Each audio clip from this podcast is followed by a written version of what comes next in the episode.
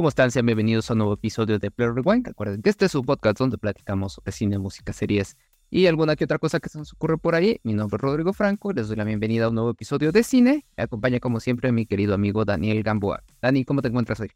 Hola Rodrigo, muy bien. Apenas estamos saliendo del cine ambos. La verdad es que queríamos hablar de esta película, subirnos al hype, hablar, dar nuestra opinión y demás. Entonces, por eso estamos recién salidos del cine y vamos a hablar de una película increíble para todos ustedes. No sin antes recordarles que se suscriban, que le den eh, like, que, activen la campanita. Y aquí están las diferentes redes donde nos pueden buscar y demás.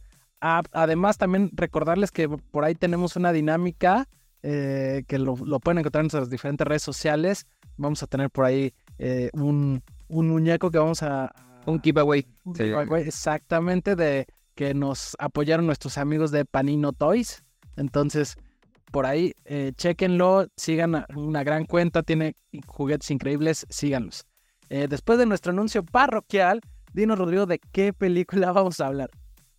Pues el gran Christopher Nolan está de regreso y nos presenta Oppenheimer, esta cinta que habla sobre el creador o uno de los científicos involucrados en la creación de la bomba atómica. Y pues prácticamente como la historia de un, poquillo sobre él y de cómo se da todo este proceso de la creación y demás. Pero bueno, no me adelanto, Dani, si quieres platícanos brevemente como la ficha técnica de, los involucrados en esta cinta y un poquito de la sinopsis más concreta sobre de qué va. Claro que sí. Bueno, les voy a contar eh, muy rápido. La dirección, como decías, Rodrigo, está a cargo de Christopher Nolan, al igual que el guion y bueno, la producción también junto con Charles Robin y Emma Thompson. Eh, está basado en un libro, esta película de, de, Oppenheimer está basada en el libro de American Prometheus de Kay Beard y Martin Jay. Y bueno, también en la música encontramos a Ludwig Goranson y en la fotografía a Hoyte van Hoytman. No sé si lo dije bien, pero eh, lo queremos mencionar porque tiene una gran fotografía, pero ahorita les vamos a decir un poquito más. En el reparto, bueno, ya habíamos visto que tenía un gran reparto, tiene artistas como Cillian Murphy, Emily Blunt, eh, también está por ahí Matt Damon, Robert Downey Jr., Rami Malek, eh, y un chorro de, artistas, ¿no? Realmente tiene un reparto muy amplio.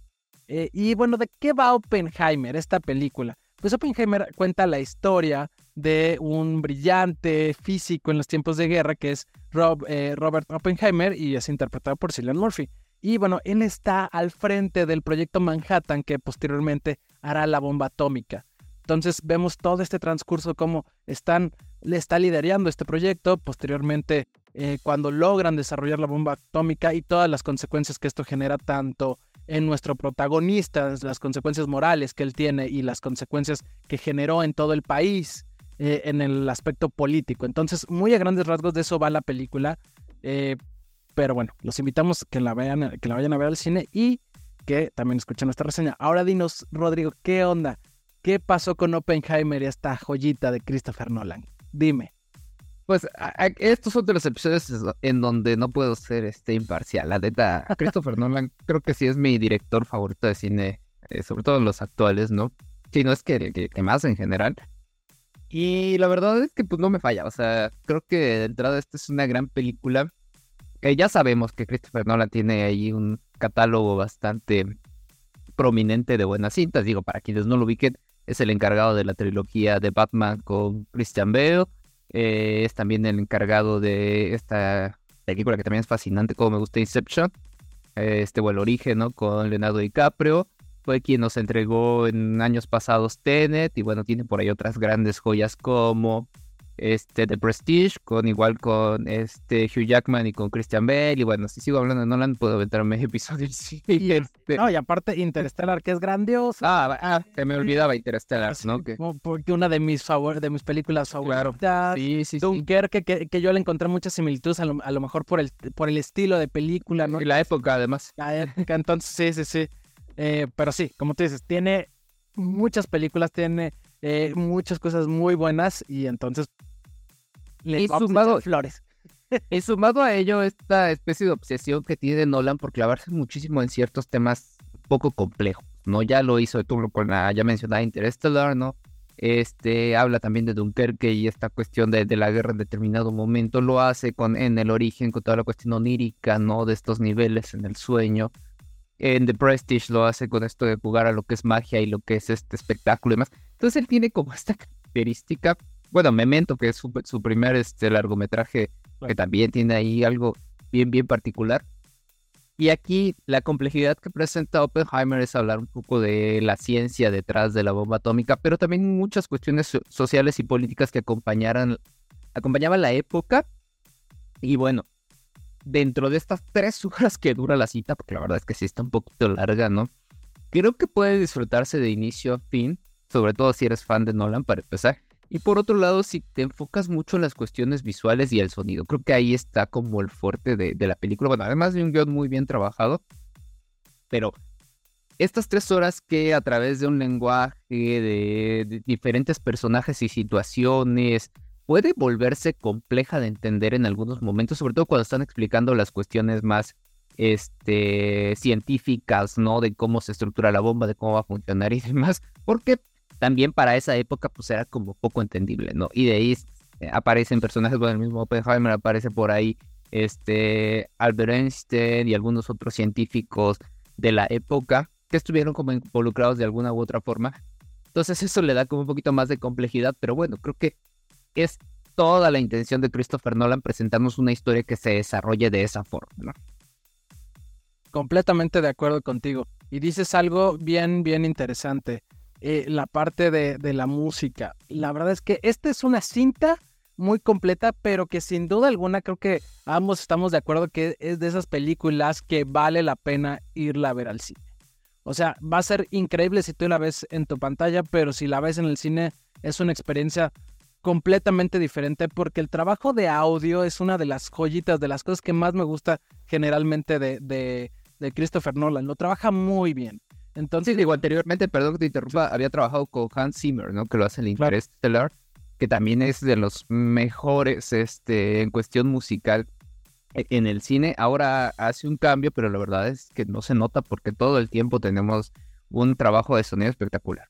Sí, claro, te mantiene en tensión. Eso es, eso es, enriquece mucho la película, ¿no? También la fotografía es increíble. Me gusta mucho también esta parte que, que ya la sabe hacer Nolan de, trabajar en diferentes tiempos. Me gustó mucho lo que hizo en Dunkerque y aquí también maneja diferentes tiempos para contarte la historia. De repente tienes estos flashbacks, de repente tienes esta parte en blanco y negro que lo hace increíble. Entonces, creo que es una película que en su conjunto es muy bien llevada, es muy interesante. Y si te gusta el cine que hace Nolan, creo que esta película la vas a disfrutar bastante. Ahora, también hay algo que me llama mucho la atención, que estamos...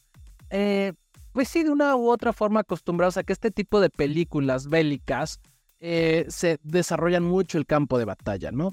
Este no es el caso. Aquí con Oppenheimer lo que vemos es más bien todas las consecuencias y dilemas morales, cómo se ve una, una guerra vista de una u otra forma desde el escritorio, ¿no? Desde las esferas altas del poder de cómo manejan y cómo plantean una guerra, sobre todo en la segunda parte de la película, ¿no? Y todas las... Pero además, perdón que te interrumpa, sobre todo desde la perspectiva de lo que implicaba la bomba, ¿no? Porque tampoco hablan muchísimo del ejército peleando, tampoco hablan como tanto de los adversarios, e incluso el, digamos que el pretexto que era en un inicio Alemania, de repente queda ya en un segundo plano y se enfocan en lo que quedaba, que era Japón, ¿no? Entonces, sí, sí tiene razón de decir una perspectiva como de la guerra, pero desde una un, un nicho eh, científico, político, esta, esta mezcla que hay por ahí. De acuerdo, y es que me llama mucho la atención porque generalmente estamos acostumbrados en estas películas de guerra de, enfocar específicamente al enemigo, ¿no? Aquí tú, en las películas bélicas, siempre sabes quién es el enemigo. Aquí en esta película eh, es muy interesante porque sí mencionan al enemigo, ¿no? De una u otra forma, pero te deja como este sentimiento la película de que no sabes al final quién es el malo, quién era más malo, o, realmente si eran malos. O sea, está muy interesante, muy, muy bien planteada esa parte. Entonces, eh, bueno, creo que ambos la disfrutamos muchísimo, pero eh, está muy, muy interesante esa parte. Ahora, en el tema de las actuaciones, eh, híjole, son muy, muy buenas. A mí, de entrada, bueno, este Murphy lo hace muy, muy bien en Oppenheimer de por sí es un actor que ya había trabajado con, con Nolan en la trilogía de Batman y, lo hace muy bien. Realmente tiene todos Bueno, parece prácticamente Dunkerque, que eh, lo vemos también en este en, en el origen, en este... Ah, Inception, claro que sí, también. Inception. Eh, entonces, de estos artistas que ya son constantes en, en el... De hecho, recurrió, recurrió Christopher Nolan a, su, a sus fuerzas básicas, ¿no? O sea, aparece Cillian Murphy, aparece también ahí este Gary Oldman, aparece este... Eh, pues ya el... Oh, se me fue el nombre de este actor, el que sale también en Batman, que lo hemos visto en otras, este... Bueno, se, me fue su nombre, no sé si lo tengamos aquí en lista. Pero bueno, como de los nuevos con los que está trabajando Nolan, creo que es este Robert Downey Jr., Emily Blunt y este Matt Damon creo que tampoco había salido anteriormente en alguna de sus películas, ¿no? Entonces, y de ahí sumemos a otros actores que tal vez son tanto más secundarios, pero ya lo hemos visto en papeles importantes. Sale este, este Dewey es de, de la serie este The Boys. De The Boys. Aparece este, este chico, el de 000 de la, de la serie Ay, se, me fue su nombre. Este sí, I don't. No me acuerdo ahorita el nombre, pero sí, sí, sí, que también la recordamos en Spider-Man 2. Exactamente, aparece Florence Pugh. Sí, o sea, tiene, realmente. Rami Malek. Rami Malek, que nunca... el, reparto es increíble ahí de, gente involucrada. Pero tú mencionas ahorita dos que quiero rescatar. Robert Downey Jr. lo hace increíble como Strauss. Realmente eh, lo hace muy, muy bien. este personaje que vas descubriendo a capas, cómo es. Y, también me encantó Emily Blunt. Creo que le da el peso perfecto en su papel, en esta contraparte, digamos, o en esta relación de, pareja un poco disfuncional, o bueno, muy disfuncional con, con Oppenheimer. Entonces, estos dos, estos, bueno, los tres actores se llevaron la película. Tanto Killian Murphy como eh, Emily Blunt como Robert Downey Jr. Me gustó muchísimo lo que hacen en pantalla. Creo que soportan mucho el peso de la película y se nota cuando ellos están eh, eh, en la pantalla. Realmente se llevan todos los focos. Sí, sí, sí. Y además de eso le sumas como este todo el trabajo de, maquillaje y demás, porque aparece en diferentes épocas. Robert Downey Jr. lo ves y se viejo natural, ¿no? O sea, no se le nota que sea tenga ahí demasiado exceso de maquillaje el proceso que hacen con Silas Murphy cuando te aparece joven, en una edad ya un poco más madura, ya viejo, creo que también está bastante bien trabajado. Y digo, o sea, creo que la verdad, al ser muchos actores importantes, todos tienen cabida en sus respectivos papeles. Obviamente están los protagónicos, estos tres que, que, tú mencionas, pero creo que en general em, el desarrollo del guion les ayuda muchísimo a que todos tengan un momento importante en, en la cinta y eh, se complementan bastante bien, ¿no?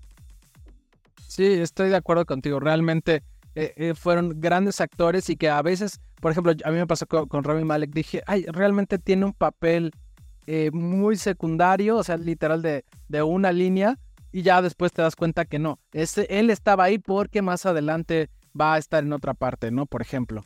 Entonces, y así pasa con, con varios actores que de repente lo notas. Inclusive está este, este chico que sale, que salía en, en ay, Josh, ¿cómo? ¿Maye? No, ah, no, eh. no el, el, el, uno que era gordito, que ya adelgazó muchísimo. Ay, no me acuerdo cómo, en una serie infantil hace muchísimos años. ah, sí, el de Drake y Josh. Drake y Josh. Josh Peck. Josh Peck. Exactamente. O sea, realmente tiene muchísimos actores por donde lo veas y todos tienen una parte importante. Que AC Affleck. Todos tienen un detallito, ¿no? Ahí un granito de, arena que hacen que esta película sea increíble.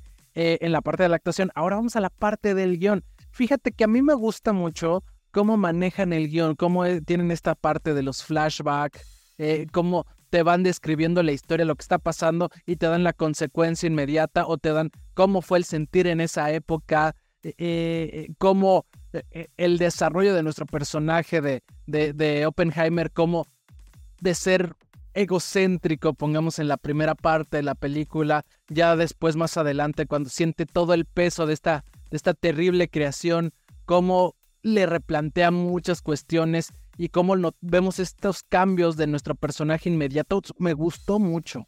No sé qué. Pero además porque tiene esta dualidad, ¿no? O sea, creo que su egocentrismo está muy enfocado a su trabajo científico. Pero por otro lado vemos a este Oppenheimer apoyando ciertas causas sociales y políticas, ¿no? Muy por debajo de la mesa. Ahí no le interesaban los focos, no le interesaba el ser eh, o el que se enfocaran en él desde su cuestión este, de la ciencia, ¿no? Pero entonces esta parte política, social, es otro personaje y de repente ya empieza a tener el conflicto, lo que está haciendo su, bueno, su trabajo y, la otra, no, no quiero llamar pasión, porque tampoco era como tan empedernido con eso, pero ah, otra cosa que le interesaba, ¿no? Incluso sus mismas relaciones sociales tienen que ver con eso. Y creo que esto va mucho de la mano con lo que trabaja Nolan en, todos sus guiones en general. O sea, trata de abordar diferentes temáticas eh, que están relacionadas de alguna forma. Y aquí lo vemos, o sea, no solamente estamos hablando de historia por lo que implica un suceso como la bomba atómica, sino también toda la cuestión política y social que hay detrás de, bueno, lo que mencionábamos hace rato, ¿no? De este acontecimiento, pero también como hay muchos personajes involucrados, ¿no? Vemos por ahí a un Albert ya lo mencionaba, ¿no? Que, que tiene papel pequeño dentro de la cinta, pero que mucho de lo que sucede con la bomba atómica es por lo que él hizo, ¿no? Con su trabajo científico. Entonces hay ahí como diferentes cosas muy involucradas en todo este proceso de la historia que te están contando y creo que eso hace que sea muy, por eso repito la palabra compleja, ¿no? Complejo de entender porque no es complicado si pones atención, pero sí es complejo porque hay muchas cosas alrededor de un solo suceso y que todas van a tener importancia conforme va pasando toda esta línea de tiempo que están que están narrando y lo que tú dices, ¿no? Estos saltos, este, o estas retrospectivas que van haciendo en el tiempo, acompañado además de una, bueno, una especie de, juicios que hay, ¿no? Que también es lo que va narrándote la historia de alguna forma. Estos, estos narradores, este, eh, secundarios dentro de la, de la cita. Sí, de acuerdo, es una película muy completa, tiene una narrativa muy interesante y creo que, bueno, Nolan lo, lo volvió a hacer, como tú dices, a lo largo de sus películas generalmente trabaja muy bien el guion, lo piensa muy bien, lo reescribe, ve las diferentes posibilidades y esta pues no, no, es, no es la excepción, ¿no? Eh, creo que es una película que explota todos los elementos necesarios para hacer una gran película. Tiene buenas actuaciones, tiene buen audio, buena fotografía, buen guion, eh, buenas locaciones. Me gustan los efectos. Al final, no es nada fácil hacer efectos de una bomba atómica y lo hace bastante, bastante bien. Y, Nolan es uno de esos, eh, de esos directores que no suelen recurrir a la pantalla verde, no suelen eh, demasiadas cosas de computadora y realmente lo hace muy, muy bien en la parte de estos efectos. Y de hecho tengo entendido que realmente no utilizó pantalla verde para esta parte. No, pues no la des este, este huesos duros de roer, ¿no? Que se niega todavía a utilizar efectos en en la medida de, lo posible, ¿no? De hecho, la bomba, o sea, la explosión sí es real, por lo que tengo yo también entendido. Seguramente utilizaron un poco de efectos para darle mayor, mayor este, impacto al, a visual. Pero creo que esa secuencia en particular, de, de esa quería hablar, ¿no? esa, esa secuencia de cuando van a hacer pruebas con la bomba, ni siquiera, es más, ni siquiera vemos explosión o la, gran explosión que todos conocemos, ¿no? Este, este hongo gigante no lo vamos a ver en la cinta, esta tradicional que se conoce, ¿no? De Hiroshima. O sea, más bien vemos todas las pruebas que hay este, para la bomba, pero esa secuencia en particular de la, de la, eh, de la prueba o el test Trinity, creo que se llamaba. Sí, Trinity. Es muy buena, o sea, y eso es por lo que hacen visualmente con todos los, los encuadres, las tomas, este, este juego de, este, de, tomas que realizan en, en los close-ups que les hacen a Cillian Murphy, en las tomas abiertas, en cómo todas las personas involucradas están tensas con lo que está pasando. Pero si a eso le sumas el sonido, que todo el tiempo están los violines y las cuerdas ahí creándote una tensión, e, esa secuencia la verdad es que me gustó muchísimo, cómo juegan con el audio en general. Y lo mismo, ¿no? Creo que es parte de un buen trabajo de guion, un buen trabajo de edición. Y esta, creo que es necedad ya de Christopher Nolan de rescatar esta esencia artística y una narrativa adecuada desde, desde ver al cine como un arte eh, que, conjunta muy bien tanto lo visual como lo auditivo. Y mencionas algo bien importante, estos encuadres que te generan tensión. Hay algo que eh, podía, podía haber caído la película en el morbo, en mostrar los desastres de la bomba, en mostrar, eh, en ser como muy crítica en ese punto, ¿no? y muy morbosa y no lo hace, te genera tensión sin mostrarte eh, realmente escenas de, devastación tal cual, ¿no? O, eh, lo hacen muy bien, esta es una película muy cuidada desde mi punto de vista. Em, bueno, y creo que realmente, te, lo mencionaba, no, no flaquea en ninguna parte. A mí en lo personal, yo soy más fan de las películas de ciencia ficción de Nolan. Pero esta película realmente no tiene desperdicio. Es una de esas películas que vale la, ver, la pena irla a ver al cine. Porque vas a salir contento, pero sí, sí tienes que ponerle atención, sí tienes que, meterte en la historia para entender los saltos, para entender todas las consecuencias de la historia y por qué están haciendo una u otra cosa que a veces parece un detallito y no lo es, lleva consigo otra cosa oculta, entonces e, esa parte em, está padre. También me, gusta mucho cómo se plantea el desarrollo de nuestro personaje eh, de Oppenheimer, lo que te mencionaba, cómo de repente eh, empieza a ser eh, la parte, ver la parte social, después ver la parte científica, luego justifica de, de, una u otra forma su invención porque mencionando muy a grandes rasgos, si no soy yo, lo hubiera hecho cualquier otra persona, pero también ya después de que ve los, los desastres, se replantea muchas cuestiones y a partir de eso, en su vida eh, personal, de, y, no no solo de, en este retrato, sino en general Oppenheimer, después de esto, estuvo en contra totalmente del uso de la, de la bomba atómica, ¿no? Entonces, eh, me parece como que muy bien retratado el desarrollo de nuestro personaje principal y, y, y cómo también nos muestra esto, todos estos movimientos políticos, toda esta industria armamentista, como una guerra no es en sí solo una guerra, ¿no? Sino conlleva muchas cuestiones atrás de movimiento político y creo que lo retrata muy, muy bien en esta película. Sí, y fíjate que sumado a esto último que dices es parte de lo, lo que quería cerrar, ¿no? Este, lo mío es entender, y creo que es lo que hace esta película, entender que la bomba atómica es más allá de solo la ciencia o solo Oppenheimer, ¿no? Ya lo decías tú, es, es, bueno, es política, es violencia, es guerra. Y creo que esto es lo que pone a Estados Unidos en, en, en, la cabeza de lo que es la cuestión bélica y el mundo de las armas, ¿no? O sea, que si bien aquí obviamente hablamos de Estados Unidos, pero también menciona a Rusia, el mismo Japón, ¿no? Lo que significaba Alemania en ese entonces.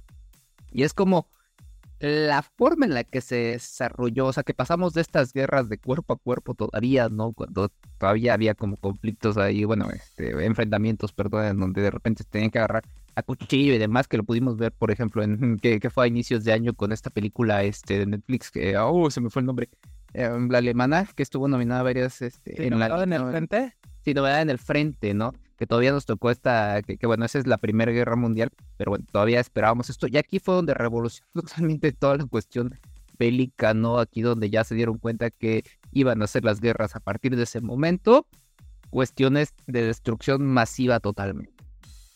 Y eso es lo que arrastra, creo, hasta ahora Estados Unidos en la importancia que tiene en toda la cuestión política, que también repercute en lo económico y demás, pero que es este país que se distingue por su armamento y su ejército y es, es un país lleno de cuestiones bélicas. Sí, no, y aparte, ya igual para cerrar, me parece increíble la última parte donde vemos a, Einstein y explica eh, eh, esta parte que, con, este, con Oppenheimer, eh, donde explica realmente las consecuencias y como tiene Oppenheimer como esta idea de, bueno, pues ahora sí desaté algo, a lo mejor que no podía parar, ¿no? Entonces realmente esa parte final me encantó. Eh, pero bueno, si no tienes más, ¿te parece si pasamos a lo bueno y lo malo? Claro, venga, si quieres, platícame para ti qué es lo bueno de Oppenheimer. Eh, lo bueno de Oppenheimer es que es un Nolan es un gran director, lo volvió a hacer y si tenías dudas, sí, sí vale la pena ir a ver esta película en el cine, es increíble, muy buena, no te vas a arrepentir. Para ti, ¿qué es lo bueno? Ah, para mí no la te digo, o sea, lo único que hace es reafirmar lo buen director que es y, lo mucho que, a mí me gusta es su cine, ¿no?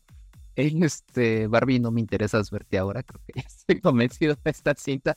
Pero no, es una película que vale la pena ver, que sí aguanten, o sea, es un poquito más larga, pero vale, como tú decías al inicio, es una película que hay que ver en el cine, definitivamente. Y si es en IMAX, mejor, ¿no? Porque está trabajada precisamente en ese formato. Sí, sí, sí, estoy de acuerdo contigo. Y bueno, yo no lo tengo que, eh, pues no es malo, pero al final es una película un tanto larga que si no conectas, si no te adentra, no te adentras a esta historia o no eres fan del cine de Nolan, probablemente te cueste un poco verla, pero digo, creo que son detallitos y seguramente los que van a ver Oppenheimer van a salir muy contentos de la sala.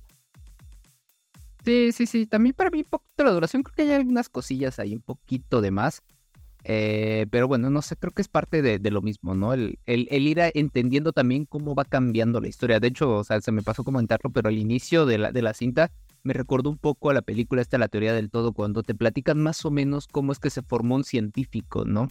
Recuerden que la teoría del todo trata sobre Stephen Hawking eh, vemos un poquito de eso, ese involucramiento que tiene Oppenheimer desde que estaba estudiando la universidad, la gente con la que se relacionó y demás.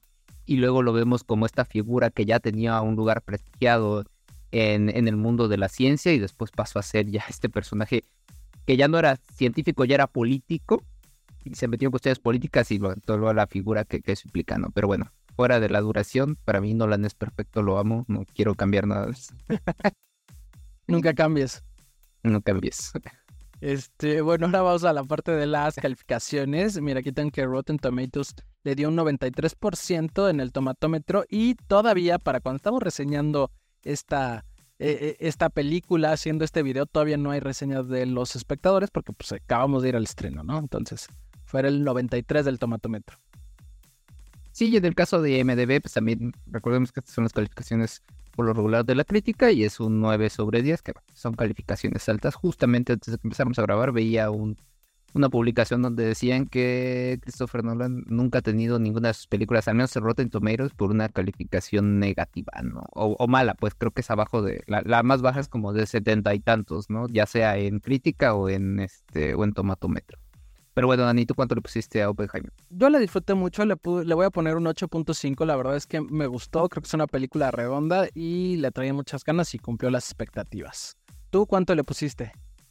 Yo ahorita le puse un 8.8, pero creo que tengo ganas de verlo otra vez y seguramente le puedo poner hasta un 9. Sí, sí, suele pasar. A lo mejor vamos a repetir esta película de cine porque sí está increíble. Eh, pero bueno, pues sin más, esta fue nuestra reseña de Oppenheimer. Los invitamos a todos que vayan al cine, que la vean, que la disfruten y que también eh, nos digan en los comentarios qué les pareció. Recuerden, nosotros somos Play Rewind, este canal, este podcast donde mi amigo Rodrigo y un servidor Daniel hablamos sobre cine, series, música y todo lo demás que nos gusta. Y nos gustó Oppenheimer, nos gusta el cine de Nolan y por eso decidimos hablar y dejarles esta reseña a todos ustedes. Eh, cuéntanos, Rodrigo, ¿en dónde nos pueden escribir, dónde nos pueden dar sus opiniones acerca de Oppenheimer? Claro que sí, estamos en redes, recuerden como Pro Rewind Podcast, en Facebook y en Instagram, Pro Rewind 00 en Twitter y en TikTok. Por ahí andamos compartiendo los episodios que subimos, algunos memes y alguna otra cosa por ahí. Recuerden que tenemos una dinámica ahí con un giveaway que vamos a tener patrocinado por Panino Toys. Síganlos en Facebook y en Instagram. Y pues nada, recuerden que pueden escuchar y ver nuestros episodios en YouTube, en Spotify, en Deezer, en Amazon Music, en Google Podcast, en Apple Podcast. Pues bueno, por ahí tenemos ciento y cacho episodios. Seguramente algo les puede gustar. Tenemos recomendaciones de series, y de películas en plataformas de streaming y de muchos discos y demás música para que la oigan en Spotify o en el en donde puedan escuchar, ¿no? Pues nada, muchísimas gracias por otro episodio y pues nos esperamos la siguiente semana. Dani, muchas gracias. Gracias a todos, gracias Rodrigo, bye bye.